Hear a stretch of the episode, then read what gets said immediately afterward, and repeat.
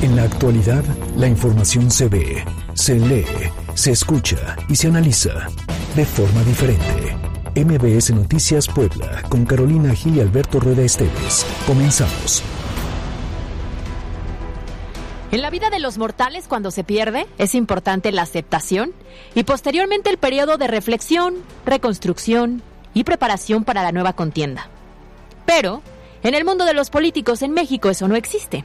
Es tan grande su interés por ayudar a los ciudadanos que de inmediato buscan la siguiente candidatura, aunque la caída en la primera contienda los haya exhibido y descalabrado. El vivo ejemplo hoy es la presidenta municipal de Puebla Capital, Claudia Rivera Vivanco, quien se quedó 21 puntos debajo de Eduardo Rivera en búsqueda de su reelección. Y a los pocos días, en lugar de concentrarse en los últimos cuatro meses de su administración para no heredar pendientes, decidió tener una nueva aspiración llegar a la dirigencia de Morena, el partido que la abanderó en los comicios, la fuerza política que dudosamente la eligió para ser candidata, los militantes que según veían en ella el mejor perfil para arrasar en el proceso electoral. Yo me pregunto si será que Morena quiera a una reciente perdedora como cabeza. ¿Será que vean en ella el talento, la estrategia y la cordura para dirigir la nueva etapa del partido que estoy segura desea recuperar la confianza de los ciudadanos en la zona conurbada, donde perdieron mucho de lo ganado hace apenas tres años? ¿O será mm, el premio de consolación? Esos premios que a la larga salen bastante caros. ¿Será que en esta nueva contienda pueda más que Gabriel Biestro, quien ante la derrota el 6 de junio se llenó la boca con un se los dije? En lugar de buscar nuevas posiciones y contiendas, la alcaldesa debería concentrarse en terminar bien, o bueno, por lo menos de manera decorosa, su periodo al frente del ayuntamiento. En lugar de abandonar los proyectos y aventarlos literalmente en cuanto eh, esta bolita a la siguiente autoridad municipal, pues debería hacer lo correcto y cumplir a los ciudadanos que votaron por ella hace tres años y que hoy tanto, tanto le reclaman la poca acción de su administración. Yo soy Carolina Gil y esto es MBS Noticias. Carolina Gil y Alberto Rueda Esteves en MBS Noticias Puebla.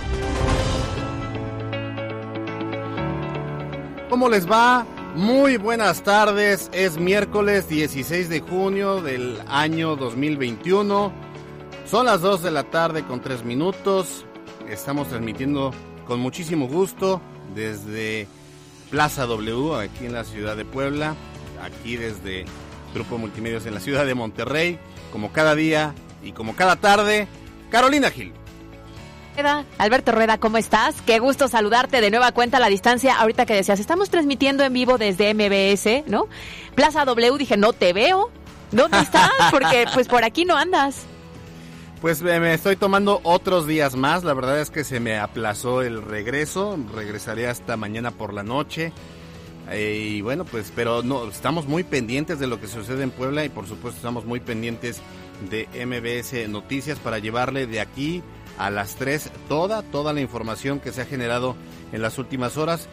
No olvide que estamos transmitiendo por el 94.1 de FM, la frecuencia naranja y también puede estar en contacto con nosotros a través de arroba mbs noticias arroba cali-gil y arroba alberto rueda e. de igual forma, aprovechamos para recordarles que contamos con una línea de WhatsApp para recibir comentarios, dudas, quejas, propuestas a través del número 2225-361535. Y también aprovecho para saludar a las personas que siguen esta transmisión en Facebook Live a través de nuestra cuenta MBS Noticias Puebla. Así las cosas. Y pues, Caro, si te parece bien, invitar también al auditorio a que participe, a que abra en este momento Twitter, Facebook, cheque la encuesta del día, participe, comente y la comparta. Así que, a opinar todos.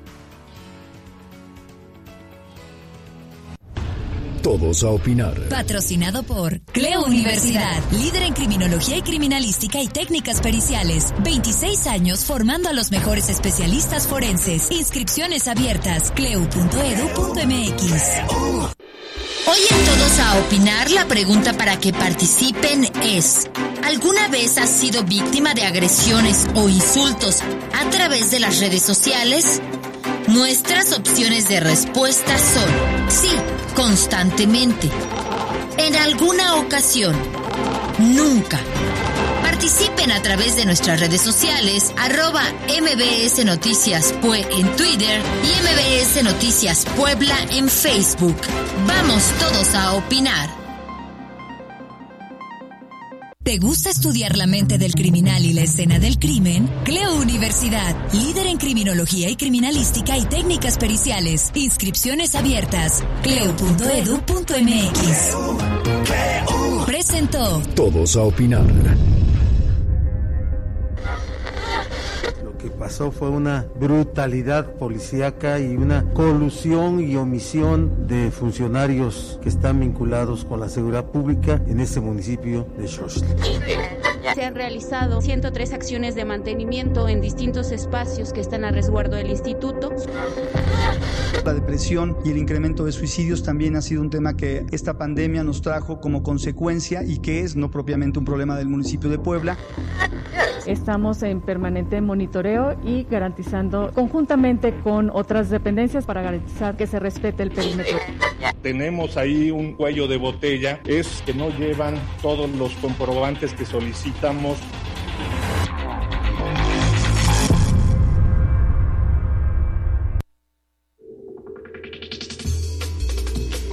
Estas son las voces que hoy son noticia. Comenzamos.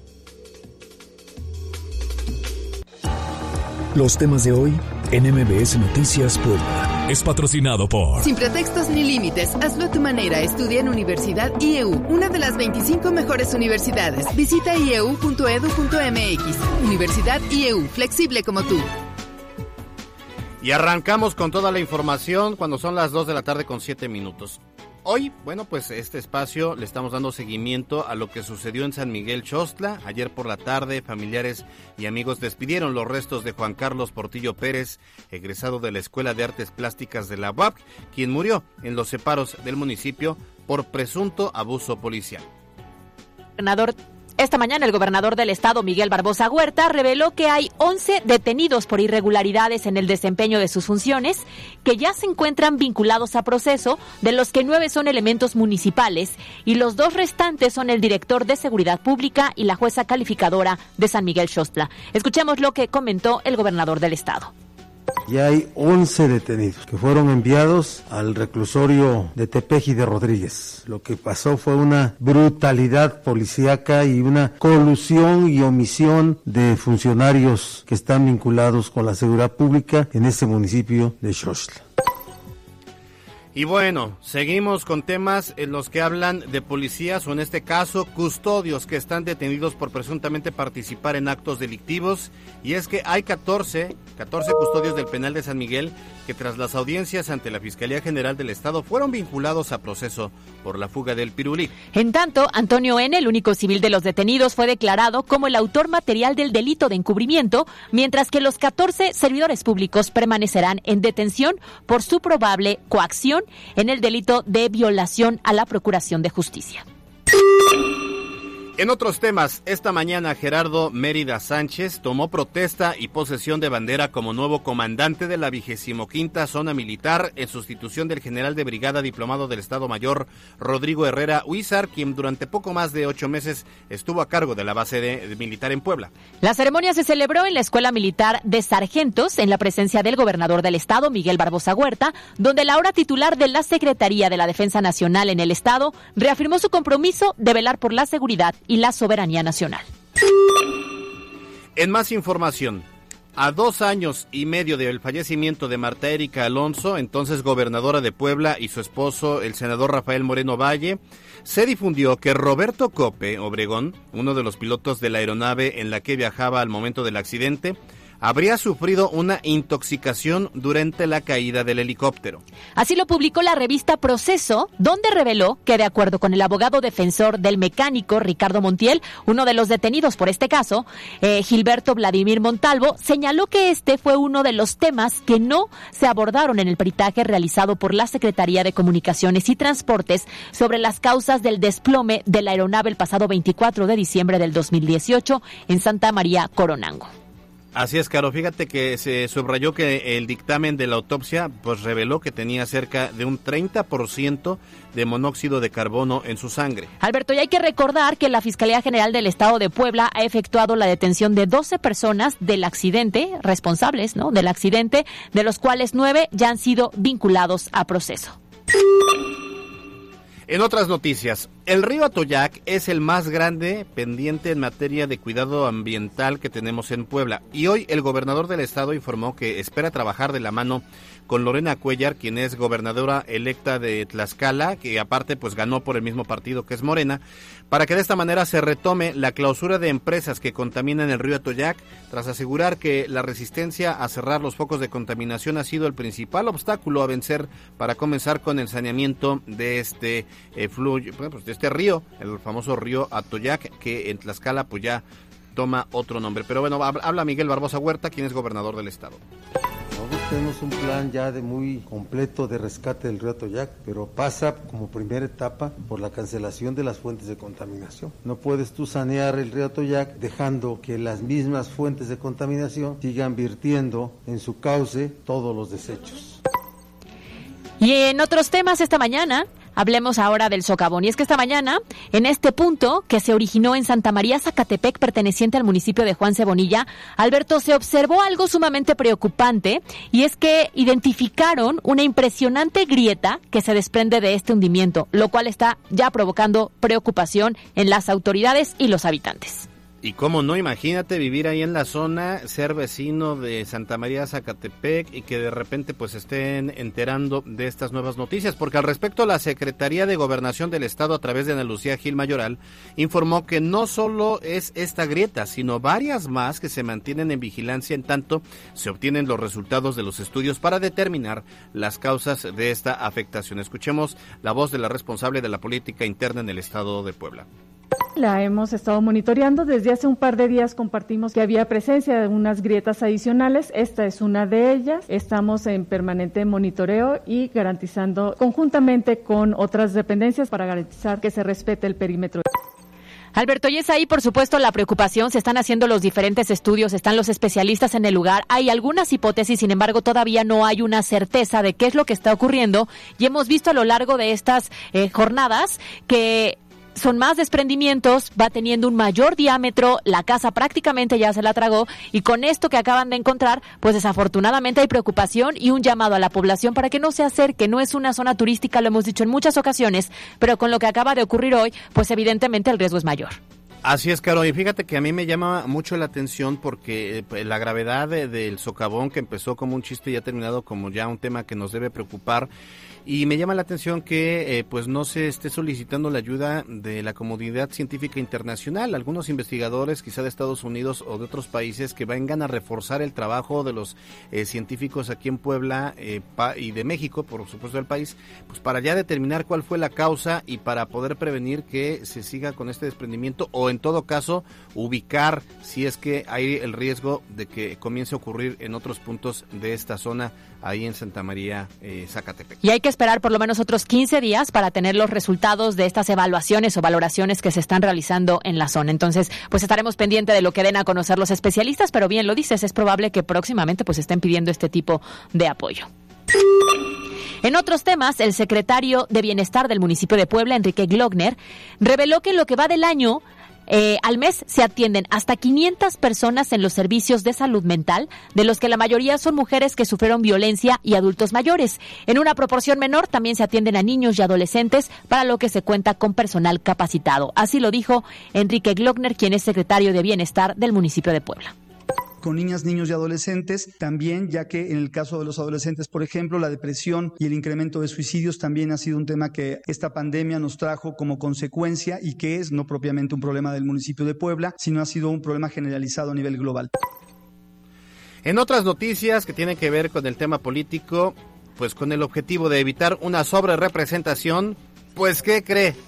El Consejo General del Instituto Electoral del Estado dejó a Morena con solo dos diputaciones plurinominales, dejando fuera a Tonantzin Fernández, quien por cierto ya había sido diputada o sigue siendo diputada, culminará hasta septiembre su encargo, pero ya no va a poder repetir en la vía plurinominal.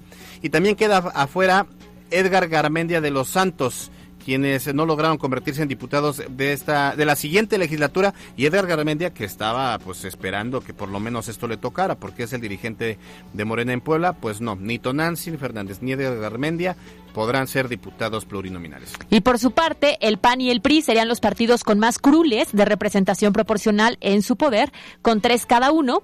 Y de manera sorpresiva, también están sumando el PT y el PCI, lograron sumar un legislador más por la vía de la representación proporcional. Atención para todos aquellos que recogieron su credencial para votar y quedaron en resguardo por el proceso electoral, porque ya pueden acudir a los módulos en los que solicitaron eh, pues precisamente la reposición o algún trámite para poder recogerlas. Pero sí hay que poner mucha atención y recordar que estas credenciales que ya están vencidas, si ustedes no la tramitaron a tiempo, en este momento ya están vencidas. Pudieron votar probablemente en la elección anterior, sin embargo, a partir de ahora ya no son útiles ni para votar ni como identificación. Así es que es importante que haga su cita y acuda para renovarla. Y con el último decreto emitido por el gobierno del estado, donde se permite la reactivación de algunos deportes no profesionales, la directora del Instituto del Deporte del municipio de Puebla, Yolat Dioney Cuanal, informó que se mantienen en constante mantenimiento de estos espacios en distintos puntos de la capital. Escuchemos la voz de la directora del Instituto del Deporte del municipio de Puebla. Se han realizado 103 acciones de mantenimiento en distintos espacios que están a resguardo del instituto, sumando así un total de 29 espacios atendidos. Además, también durante este lapso se han atendido diferentes solicitudes ciudadanas para el mantenimiento de los espacios pertenecientes a las colonias o unidades habitacionales. Y hasta aquí los temas de hoy. Vamos a la pandemia. Los temas de hoy en MBS Noticias Puebla. Fue patrocinado por. Destaca del resto, hazlo a tu manera. Estudia tu maestría en solo 16 meses. Llama al 222-141-7575. Universidad IEU. Flexible como tú. La pandemia en Puebla. Y continúan las jornadas de aplicación de primeras y segundas dosis de la vacuna contra COVID-19 en municipios de la zona conurbada de la entidad. El secretario de Salud en el Estado, José Antonio Martínez García, informó que ayer se registró un máximo histórico de inyecciones en un solo día, con un total de 59.776 vacunas aplicadas. Felicidades a todo este personal de la salud que está comprometido para poder eficientar la inoculación de las y los poblanos y de esta manera pues seguir eh, luchando de manera frontal contra el COVID-19. Y sí, la realidad es que ha sido una muy buena respuesta por la cantidad de dosis aplicadas. Sin embargo, Alberto, lamentablemente sí hemos tenido de nueva cuenta eh, comentarios por parte del auditorio sobre las aglomeraciones en los diferentes centros de salud que fueron habilitados en esta etapa de la jornada para la aplicación de la vacuna. Y aquí es muy importante que todos hagamos la tarea. Es importante recordar que debe respetar la logística para no exponerse y para evitar las molestias de estar formado por eh, mucho tiempo o más tiempo de lo necesario. En ese sentido, el secretario de Salud del Estado señaló que en esta ocasión muchas personas llegan sin los documentos necesarios y entonces los tienen que regresar, pero mientras revisan y hacen todo el protocolo, bueno, pues se pierde tiempo y las aglomeraciones se mantienen. Así que vamos a escuchar la voz de José Antonio Martínez García, que nos explica al respecto donde tenemos ahí un cuello de botella es que no llevan todos los comprobantes que solicitamos para constatar que están en la edad y en el municipio correcto. Y en cifras de la pandemia en Puebla, en un solo día se registraron 23 nuevos contagios, sumando un total de 86.705 casos positivos de la enfermedad, detectados de las 145.117 pruebas que se han aplicado hasta el momento. Y lamentablemente, Caro, pues en un solo día también se reportaron tres lamentables decesos que suman un acumulado de 12.602 en lo que va la pandemia, por lo que la recomendación sigue siendo no bajar la guardia, usemos cubrebocas, lavémonos eh, constantemente las manos, usemos gel antibacterial, sigamos con la sana distancia, es un proceso que todavía tenemos que seguir para evitar que haya un repunte de contagios y muertes, porque si bien son tres, pero no siguen siendo muchas, o sea, siguen siguen siendo personas que pierden la vida ante una enfermedad que puede ser evitada si no bajamos la guardia. Efectivamente, aquí lo importante sí es que avance la vacunación, pero bien lo dices también que nos cuidemos. Y mira, quiero hacer un comentario porque ayer justamente leía a través de redes sociales algunas personas que se encuentran en Nueva York y resulta que alcanzó ya el 70% de su población la vacuna. Y justamente por eso fue un día prácticamente histórico porque se han levantado muchas de las restricciones sanitarias que se habían aplicado a lo largo de esta pandemia. Entonces, la vacunación, por supuesto, es indispensable para dar un paso más allá eh, en la recuperación en todos los sentidos después de esta alerta sanitaria. Avanzamos en México muy lento. Ojalá pronto podamos ver estos esquemas y decir, llegamos al 70% y ya con eso estamos mucho más libres.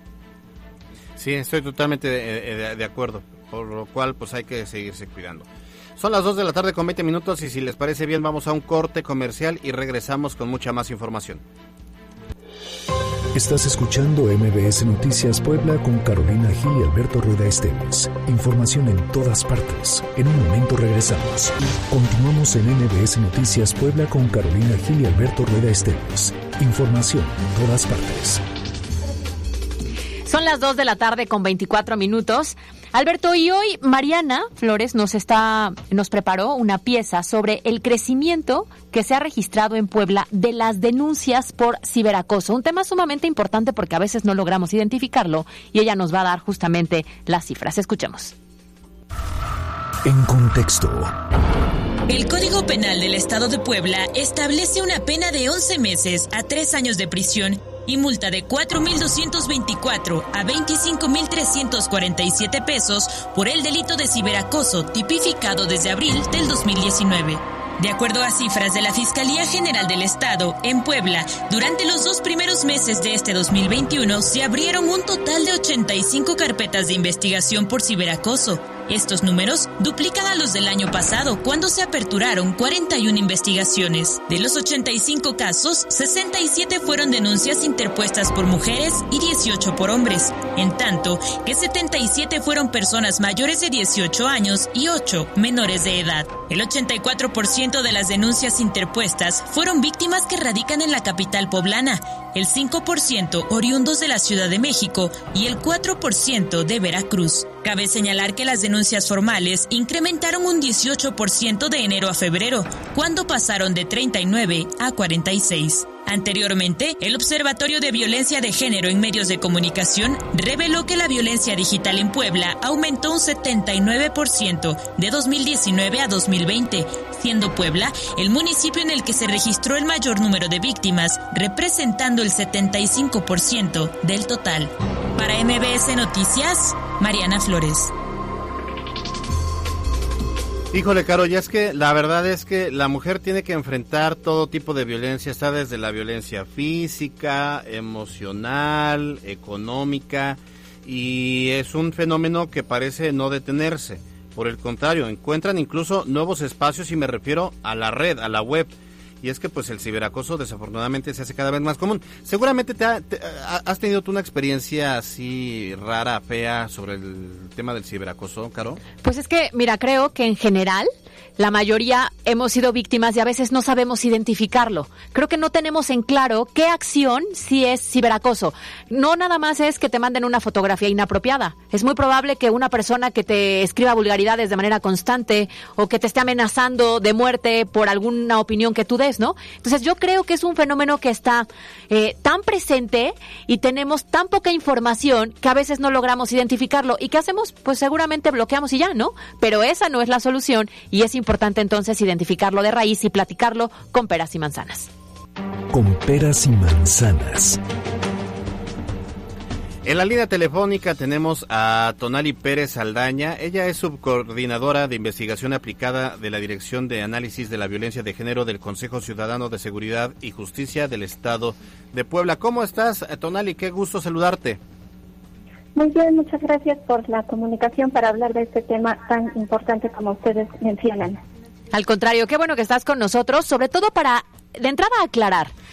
¿Cuáles acciones pueden ser ciberacoso? ¿Cuáles son las más comunes? Porque en muchas ocasiones, como lo decía, nosotros como usuarios de las redes sociales o de las plataformas digitales no logramos ni siquiera identificar si estamos siendo víctimas de esto. Claro, el ciberacoso es, eh, por supuesto, una forma en la que se manifiesta la violencia, eh, de ser contra hombres y mujeres, pero lo que hemos identificado a través de un análisis es que suelen ser las mujeres las principales víctimas de este tipo de violencia y también es importante eh, decir que en el país desde el 2018 también se han ido eh, realizando modificaciones y adiciones a los códigos penales justamente para reconocerlo como un delito, que es algo importante. Claro. Y eh, justamente por eso es que podemos encontrar, digamos, una eh, serie de actitudes o acciones o conductas que se dirigen, insisto, especialmente en contra de las mujeres. Pero esto no quiere decir que los hombres no sean violentados también de esta manera. Ah, no, claro que no, eh, pero sí es eh, importante señalar que eh, cuando hablamos de violencia digital, las principales víctimas son mujeres. sí, por supuesto es importante reconocer que también los hombres pueden ser víctimas de este tipo de violencia o de este delito. Cuando decimos principales víctimas, las mujeres implican, no sé, que de cada 10 casos que a ustedes les llegan o atienden, ¿cuántos son femeninos? Por ejemplo, nosotras a través de una solicitud de información eh, que hicimos a la Fiscalía General del Estado justamente para saber eh, datos sobre el delito de ciberacoso, encontramos que el 88% de las denuncias que recibió la Fiscalía por este delito fueron presentados por mujeres y justamente que el rango de edad de eh, las mujeres que presentan eh, denuncias por eh, ciberacoso oscilan entre los 15 y los 24 años, es la, la gran mayoría de las víctimas. En este caso también es importante señalar que justamente como la tipificación del delito de del ciberacoso y los análisis justamente de la violencia digital tienen a lo mucho 5 o 10 años, eh, sí hace falta eh, tener información que nos haga eh, visualizar eh, de una manera más puntual justamente qué es lo que sucede, pero el 88% de las denuncias que recibe el pueblo la Fiscalía, al menos hasta mm, abril del año pasado, fueron presentados por mujeres, entonces eso es más de la mitad, serían casi nueve de cada diez. Ahora, eh, lo que nos ha preguntado mucho el auditorio es eh, generalmente cuando uno es víctima de delito, cómo se denuncia o cómo se atiende este delito, ante quién se acude y cuál es la efectividad, porque muchas eh, mujeres quizá mm, no están pues motivadas a ir a denunciar tras ser víctimas de acoso o ciberacoso porque consideran que para la autoridad no es un tema prioritario atender. Claro, ese es eh, otro aspecto que es importante tomar en cuenta, que eh, hace falta, por supuesto, sensibilización y capacitación eh, para que a medida que las mujeres o también los hombres que se acerquen para denunciar el ciberacoso como un delito, puedan ser las personas atendidas justamente de la manera adecuada, pues con, con perspectiva de género y de derechos humanos. Eh, en el Consejo Ciudadano de Seguridad y Justicia del Estado de Puebla pueden eh, también tener acceso a asesoría jurídica y también a iniciar la denuncia del delito de ciberacoso y también del delito de violación a la intimidad sexual. Entonces, eh, digamos, puede ser una opción justamente para poderles dar orientación y también iniciar ahí el proceso. Pueden comunicarse a la línea ciudadana, que es el 2223 099 099 y ahí les pueden asesorar para eh, iniciar justamente con eh, esta, esta denuncia y también eh, ahí mismo pueden solicitar si tienen alguna duda, porque por supuesto cada caso es tiene sus características, entonces ahí mismo les pueden orientar en caso de que no eh, pudiera iniciarse la denuncia porque por las características de cada, de cada caso no se tratara del delito de ciberacoso, de cualquier forma ahí pueden eh, también darles eh, orientación o comunicarse también al Observatorio de Violencia de Género en Medios de, de Violencia de Género en Medios de Comunicación, que también es un programa del Consejo Ciudadano de Seguridad y Justicia, y ahí también eh, contactar a través de las redes sociales enviando un mensaje, también les podemos brindar eh, orientación para eh, también identificar por qué es importante, cada persona puede necesitar información distinta para decidir si presentar una denuncia o si requiere de algún otro tipo como acompañamiento o atención psicológica también, porque en algunos casos sí es importante saberlo, no todas las personas están interesadas en iniciar un proceso penal. Entonces, Oye, Tonayi, una duda. A ver, danos algunos ejemplos de los casos de ciberacoso más comunes que reciben ahí en el Consejo Ciudadano de Seguridad y Justicia. Claro, eh, nosotras eh, justamente al este tipo de orientaciones. Lo que hemos identificado es que hay, eh, digamos, una serie de acciones, como por ejemplo eh, puede ser la eh, el monitoreo y el acecho, que es como estas cuestiones en las que a través del uso de las tecnologías de la información y la comunicación, que puede ser la telefonía, pero principalmente a través de Internet, pues eh, se presentan estas situaciones de acoso en las que también se reciben eh, expresiones, por ejemplo, discriminatorias o expresiones ofensivas. También, eh, sobre todo, las amenazas. Es importante tener en cuenta que muchas veces estas, justamente por lo que comentaban hace un momento, que a veces no se le da la importancia que tiene el hecho de recibir amenazas a través de Internet o plataformas de redes sociales o de mensajería, pero que es importante tomar en cuenta que muchas de estas amenazas sí pueden llegar a materializarse, por ejemplo, en los trayectos de las personas de su hogar a sus lugares de trabajo o a sus centros de estudio y eso puede derivar en violencia física. Entonces, por eso es importante. Eh, también eh, las, eh, el acoso, que puede ser, como mencionaban, el recibir, sobre todo en el caso de las mujeres, mensajes que tienen sobre todo implicaciones o insinuaciones sexuales o imágenes, es también una de las formas o de los tipos de violencia eh, frecuentemente reciben las mujeres a través de las tecnologías de la información y la comunicación. Eh, si hablamos del delito, así como está tipificado en el Código Penal, pues son todas aquellas acciones o conductas que a través de redes sociales, correo electrónico, eh, también la telefonía, están contienen amenazas o actos de hostigamiento que son justamente estas eh, acciones que no necesariamente deben ser reiteradas, puede ser una sola vez, pero que sí afectan la tranquilidad y la seguridad de las personas. Oye, Tonali, a ver, eh, recomiéndanos, si tal vez nosotros somos víctimas de este tipo de acciones, ¿Qué es lo que debo hacer? ¿Tomo alguna impresión de pantalla de estos mensajes de manera constante? ¿Sirve como prueba? ¿O cómo me acerco a presentar la denuncia? ¿Las autoridades me van a pedir algo en específico?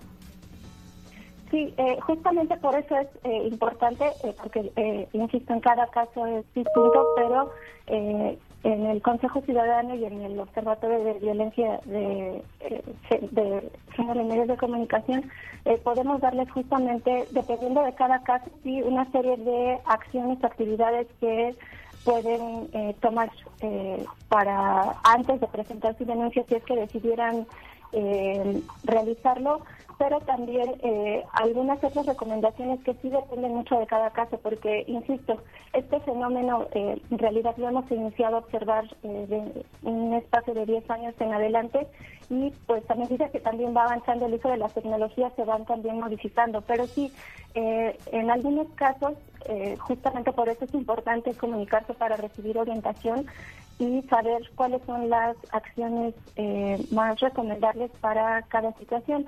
En general, sí sabemos que eh, muchas de las personas que son víctimas de ciberacoso tienen como eh, la primera reacción es, por supuesto, bloquear el, uso a, las personas usuarias de quienes reciben agresiones, modifican el uso de las TIC en algunos casos no es eh, tan, tan recomendable justamente porque eh, es importante tener eh, a resguardo pues, pruebas. sin embargo, sí eso depende en muchas ocasiones de cada tipo o de cada caso en específico. Oye, Tonali, una última pregunta breve. ¿Qué, ¿Qué tipo de... no sé si tengan el estudio o el análisis de los feminicidios que ocurren en Puebla, ¿qué porcentaje comienzan con un tema de ciberacoso? Eh, en ese sentido, eh, en feminicidio eh, no, pero sí tenemos detectado sobre todo en 2020 algunos casos de trata de personas o que podrían configurar el, delito de trata de personas justamente a través del uso de las tecnologías de la información y la comunicación. Eh, suelen ser eh, grupos en plataformas de redes sociales, sobre todo Facebook, eh, en algunas ocasiones también en Instagram, en las que se van justamente haciendo ofertas, por ejemplo, de trabajo, sobre todo dirigidas a mujeres en las cuales eh, pues se ofrece, por ejemplo, en una jornada de corto tiempo y un ingreso económico eh, importante, si así es, eh, digamos, atractiva la oferta de trabajo. Y sí hemos detectado que en algunos casos hay más bien relación con el delito de trata de personas y por supuesto como parte de esta de este fenómeno que implica muchas veces la desaparición de mujeres muy jóvenes o de adolescentes incluso que tienen como antecedente el haber sido enganchadas a través de eh, redes sociales. Pero eh, digamos tenemos identificado a través de un registro merográfico al menos eh, algunos casos sucedidos digamos en los últimos años en los cuales sí hay como un componente que tiene que ver con el enganchamiento a través de redes sociales. Muy bien, pues te agradecemos mucho tu participación, Tonali Pérez Aldaña, quien es subcoordinadora de investigación aplicada de la Dirección de Análisis de la Violencia de Género del Consejo Ciudadano de Seguridad y Justicia en el Estado de Puebla. Muchas gracias. Gracias a ustedes. Muy buena tarde. Buena tarde. Pues ahí está, Alberto. La verdad es que sí es muy interesante, sobre todo porque después de la explicación que ella nos da y la pregunta previa que tú me hacías de ¿alguna vez has sido tú víctima de? Sí, claro. ¿No? Y entonces es muy probable que la mayoría, a lo mejor como yo lo hice, lo único que generaste fue un bloqueo al usuario que te mandó un comentario inapropiado o varios por una fotografía que subiste o a lo mejor alguna amenaza por un comentario que hiciste y no le pareció o incluso alguna imagen o algún video inapropiado. Hemos visto casos en Puebla sumamente eh, virales que esto efectivamente sucede. Sí, totalmente de acuerdo y más eh, cuando eh, las redes sociales pues nos abren a la ventana de todo mundo. Eh, nosotros lo hacemos por compartir, por hacer, pero eso no significa, tanto hombres como mujeres, que tenemos derecho a poder compartir en las redes sociales nuestros contenidos, pero eso no significa que entonces le estemos dando el derecho a los demás para una agresión o para un acoso ya sistemático y más cuando pues hoy en día estamos eh, batallando con esos temas de la violencia de género que sigue siendo un fenómeno que, como decíamos al inicio, no disminuye, al contrario, va aumentando y va encontrando nuevas formas de expresión y tenemos todos que frenarlo. Así que, claro. si usted es víctima o considera que eh, eh, está siendo hostigada por eh, alguna persona, pues hay que actuar hay que detenerlos a tiempo. Sí, esta entrevista, recordemos, se enfocaba al tema femenino, pero también si eres hombre y te sientes víctima o estás en duda tal vez de si lo que está ocurriendo eso no es, acércate de igual forma al Consejo Ciudadano de Seguridad y Justicia para que te orienten y puedas tú presentar una denuncia. Oye, ¿por qué otra cosa? Y lo, que dices es bien interesante. O sea, el, el ciberacoso no tiene que ver con que un hombre acose a una mujer, puede ser una mujer que acosa a otra mujer. Claro. O en este caso, eh, una mujer que acosa a un hombre o un hombre que acosa a un hombre. O sea, no, no, no tiene que ver necesariamente con una división de género. Pueden existir eh, alguna, por ejemplo, una persona, mujer, que eh, agreda, que acose, que violente a otra mujer por cómo se ve en la foto, por lo que sea, termina siendo una agresión y están violentando eh, y, agrediendo su intimidad. Bien lo decías, ya suficiente tenemos con este tipo de acoso de manera presencial como para que además ahora por las redes sociales, que gran parte de nuestro día a día estamos activos, también lo tengas que enfrentar de esta manera. Pues vamos a ver los resultados de la encuesta.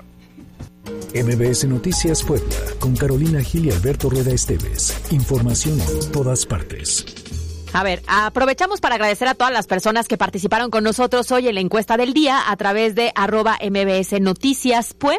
Y la pregunta es, ¿alguna vez has sido víctima de agresiones o insultos a través de las redes sociales? Y el resultado es... Pues mira, el 49% eh, dice que nunca, que nunca han sido víctimas de agresiones o insultos a través de las redes sociales. El 33% considera que en alguna ocasión pues sí ocurrió y el 18% dice que sí y que es constante. Y eso es preocupante porque quiere decir que 18 de cada 100 personas pues están viviendo esto del ciberacoso y qué bueno que hoy ya a través de la entrevista que tuvimos con Tonali Pérez Aldaña pues ya tienen por lo menos el ABC de qué hacer para que lo denuncien pidan asesoría Claro. y de esta forma vayamos eh, deteniendo este fenómeno. Oye, y este 49% que nos dice que nunca, valdría la pena que reflexionen en las Sí. diferentes redes sociales si en algún momento no han sido víctimas, porque lo decíamos, a veces por no estar informados desconocemos si lo que está ocurriendo, si eso no es, o también la reflexión, ¿nosotros lo hemos generado? En muchas ocasiones tal vez tú das una opinión inapropiada con palabras que no debes y a lo mejor estás discriminando a alguien y eso también puede entrar en este rubro del ciberacoso. Entonces hay que identificar si en algún momento, a veces, sin querer, pudimos ser también agresores.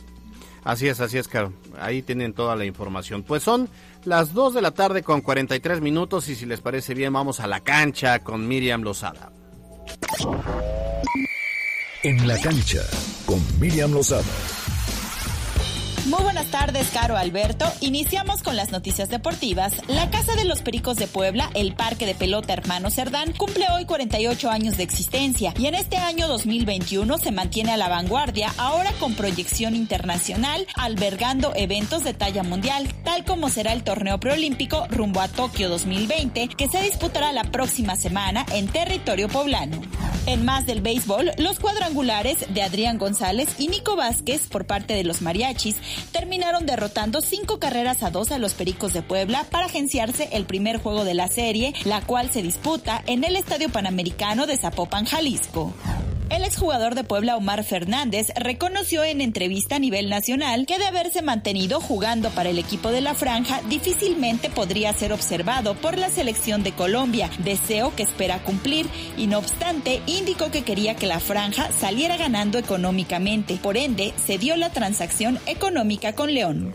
Quedaron definidos los equipos que participarán en el octagonal final de la CONCACAF, que arrancará el mes de septiembre, rumbo a la Copa del Mundo de Qatar, en donde dicho mes la selección mexicana abrirá actividad enfrentando a Jamaica. El resto de las selecciones participantes son Panamá, Costa Rica, Honduras, El Salvador, Canadá y Estados Unidos. Y finalmente les platico que en la actividad de este miércoles dentro de la Eurocopa, la selección de Rusia venció apuradamente un gol a cero a Finlandia para sumar sus primeros tres puntos en la justa, mientras que Gales impuso dos goles a cero a Turquía, siendo estos últimos los que de manera matemática son los primeros eliminados del certamen. El día de ayer, Portugal se impuso tres goles a cero a Hungría, mientras que Francia por la mínima derrotó a Alemania. Por el momento, hasta aquí las noticias deportivas. Yo soy Miriam Lozada y nos escuchamos la próxima. En un momento regresamos. Estás escuchando MBS Noticias Puebla con Carolina Gil y Alberto Rueda Esteves. Información en todas partes.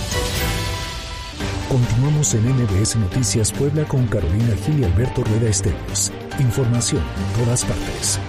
Vive tu carrera desde el primer día en Universidad del Golfo de México. Tenemos inscripciones abiertas, atractivo sistema de becas y titulación inmediata. Síguenos en UGM Campus Puebla. Presenta. La Chorcha Informativa. Son las 2 de la tarde con 50 minutos y llegamos a la sección de la chorcha. ¿Estás listo, Alberto Rueda? Estoy súper listo como siempre. Muy bien, Nací venga listo, tu tema de hoy. Oye, ya vi otra vez que andas en chamarrada de plano. Mira, me traje el sol. Ah, es que te fuiste tú y se nos fue el sol. No, la verdad es que hoy ya está haciendo calorcito, pero yo salí muy temprano de casa y estaba muy nublado. Y en cabina estamos a 17 grados. Entonces, Ah, ok, ok. aquí- exacto. Aquí, aquí la temperatura es baja, eh, pasando la puerta es alta. Mira, por estos lados de Nuevo León estamos, ahorita te voy a decir el clima, pero lo que sí te puedo adelantar es que está, ahorita estamos a 24 grados. ¿Ves que ayer- Ah, no, estamos a 30 grados. 30, 30 grados. Pero para el sábado y domingo eh, se está estimando que van a llegar a 42 grados. Y tú ya calorón. regresas, ¿verdad? Me regreso mañana en la noche. Ah, bueno, ya no te va a tocar el calorón. No, ya no, porque ahí sí ya no me gusta, ahí sí ya no. Sí, lo estoy tolerando, está padre, eh, pero digo, ya no más, ya no más de... Imagínate 42 grados en la vida. Ellos están acostumbrados a eso, ni lo sienten. Para nosotros es como vacaciones. En la mesa a la eh, productora Yasmín Tamayo. ¿Cómo estás, Yas?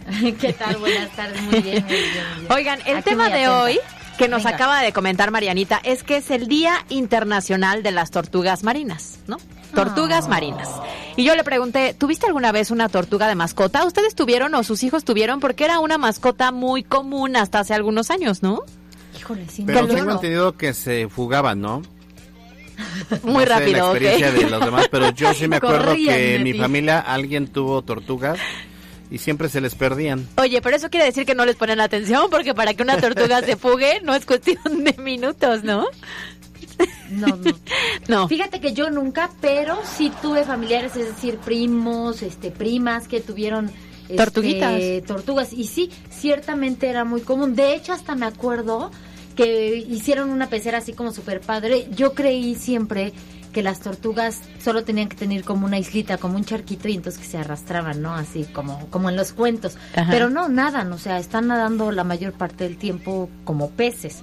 Correcto. Recuerdo que es algo que me sorprendía, pero no, yo a mí nunca me tocó. Bueno, pues ahí les van algunas curiosidades de las tortugas y compártanos si nos están escuchando si ustedes tienen este tipo de mascotas en casa. Y es que resulta que habitan la Tierra desde hace 250 años.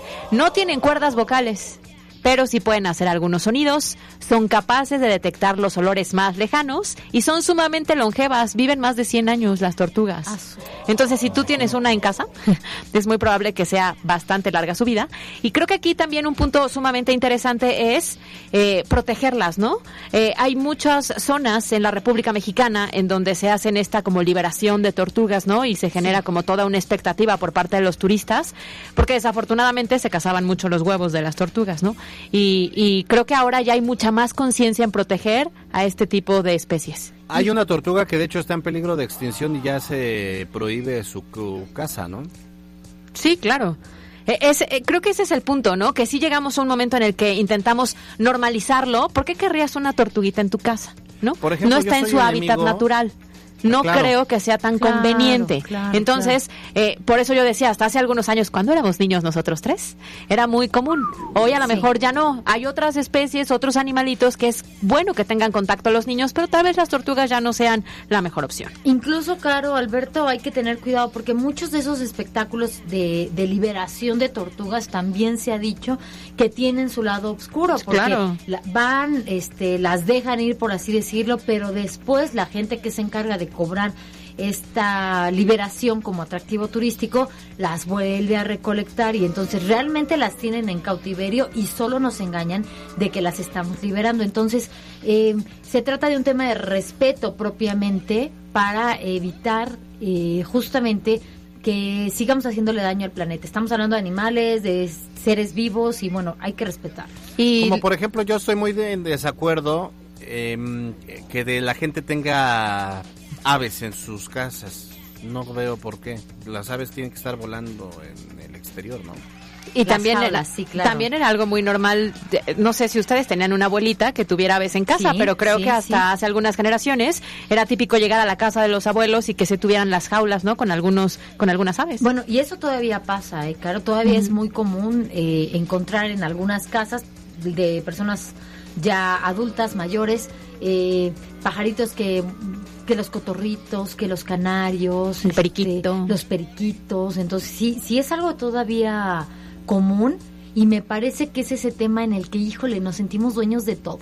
Y la Así como ser, o sea, sí sentimos como que a mí me gusta y yo lo tengo entonces en mi casa y lo hago como quiero, entonces sí, sí es un problema. ¿Ustedes ¿eh? tienen mascota o tu- ya migramos esta chorcha al tema ¡Oh! personal? ¿Tienen mascota o tuvieron mascota? Yo no. ¿Tú, Alberto? No, no, no, no, no. ¿Ni un perrito ni nada? Apenas me puedo cuidar yo solo. No es que me ando cayendo. Ya voy a andar cuidando perritos. Quiero, ya les dije Un que quiero un negro. gato negro. Pero pues tus nomás razones no. para un gato negro no son tan entendibles. No, no, no, porque eso de ponerle Batman, no, no basta. Es que el gato es como yo, o sea, nada más le das cariño un ratito y ya A- luego se va y no lados. dependes de él. En algún momento tuvimos una perrita, una cocker, y era, la verdad es que no nos fue bien porque eh, pues era una mascota que quería estar todo el tiempo cerca y pues no, no soy yo. No, no eres tú. Oigan, yo la verdad es que nunca he tenido mascotas, pero sí me queda claro cuando he platicado con algunos especialistas, sobre todo con temas de terapias de niños, por una de mis sobrinitas, que dicen que hay animalitos que sí vale la pena tenerlos como mascotas porque te ayudan en muchos sentidos a tu desarrollo, al desarrollo de los Sí. niños, a entender lo que es el cuidado, ¿no? Eh, yo la verdad es que nunca tuve mascotas, pero les voy a contar una anécdota. A ver. Que tuve un venga. novio hace muchos años, muchos años, eh, que le encantaban los perritos. Y entonces en algún momento dijo, quiero un perrito. Y en lugar de ir a comprar uno, adoptamos uno que había sido perrito maltratado. Fuimos a uno de estos refugios donde los atendían, ¿no? Y la realidad es que sí, era una monada el perrito. Este, pero yo ante mi inexperiencia, invité al perrito a Atlisco, ¿no? Entonces iba yo en el coche y yo no sabía que los perritos se marean. No. Y entonces ahí descubrí que se marean en el momento en que vomitó sobre mis piernas, cuando iba en un trayecto de 20 minutos. Desafortunadamente, el perrito en algún punto pues escapó de casa de aquel galán que tuve y lo atropellaron y murió. Y la relación Oh. también murió. Entonces me quedé sin novio y sin perrito. Sin novio y sin- Ay, no, qué triste tú, qué cosa tan... Pero bueno, es, ese, ese era el punto que quería contar porque hay lugares en donde ponen en adopción a las mascotas, entonces Y eso también está- ayuda. Sí, sí, totalmente. Y hoy además es es súper eh, eh, socorrido y la música la, la música de fondo de tragedia ay me quedé Pues sin perrito sí. y sin novio Pero es que son una gran responsabilidad. Claro. Yo, por ejemplo, es, es lo que te digo, en mi casa sí ha habido perros. O sea, en la casa de mis papás sí había perros. A, a mi papá le gustan mucho, por ejemplo. No, los- bueno, en la casa de mis papás, ahí en, de mi papá, eh, bueno, de mis papás ciertamente, pero este, de mi familia ahí en Alchichica, tienen conejos, aves, que estoy en contra, pero ellos sí tienen. Perros, creo que tienen dos, ¿no? Dos perros. Dos gatos. No, la casa de mis papás es un zoológico, imagínate. y tus hijos son felices cuando van me imagino no Sí, la verdad es que sí. Sí el contacto con los animalitos sí creo que es Es bastante que a bueno los niños les gusta, les ayuda, se recomienda, pero hay que saber qué clase de animal tenemos en casa. porque y ya nos sabe Ya muy bien luego, ¿ya? ya luego ya no se puede uno deshacer de ellos. Oye, dice, ya, es importante saber qué clase de animal tenemos en casa y luego elegir bien a la mascota. Así como Porque si no, ya no tiene que andar uno eligiendo y si no, le, nos pasa como acá, que te quedas sin mascota, te quedas sin, sin animal. Oye, pero, pero lo dices y es muy cierto. Siempre te recomiendan, a ver, ¿quieres una mascota? Primero identifica la casa que tienes, el tamaño del, no sé, patio, jardín. Sí, el espacio, el las espacio que posibles amenidades que hay alrededor para que identifiques muy bien el, la proporción de lo que vas a elegir. Sí, ¿no? sí, porque además no son muñequitos de peluche. No, o no. sea, hay que tener muy claro. Son hermosos, son padrísimos.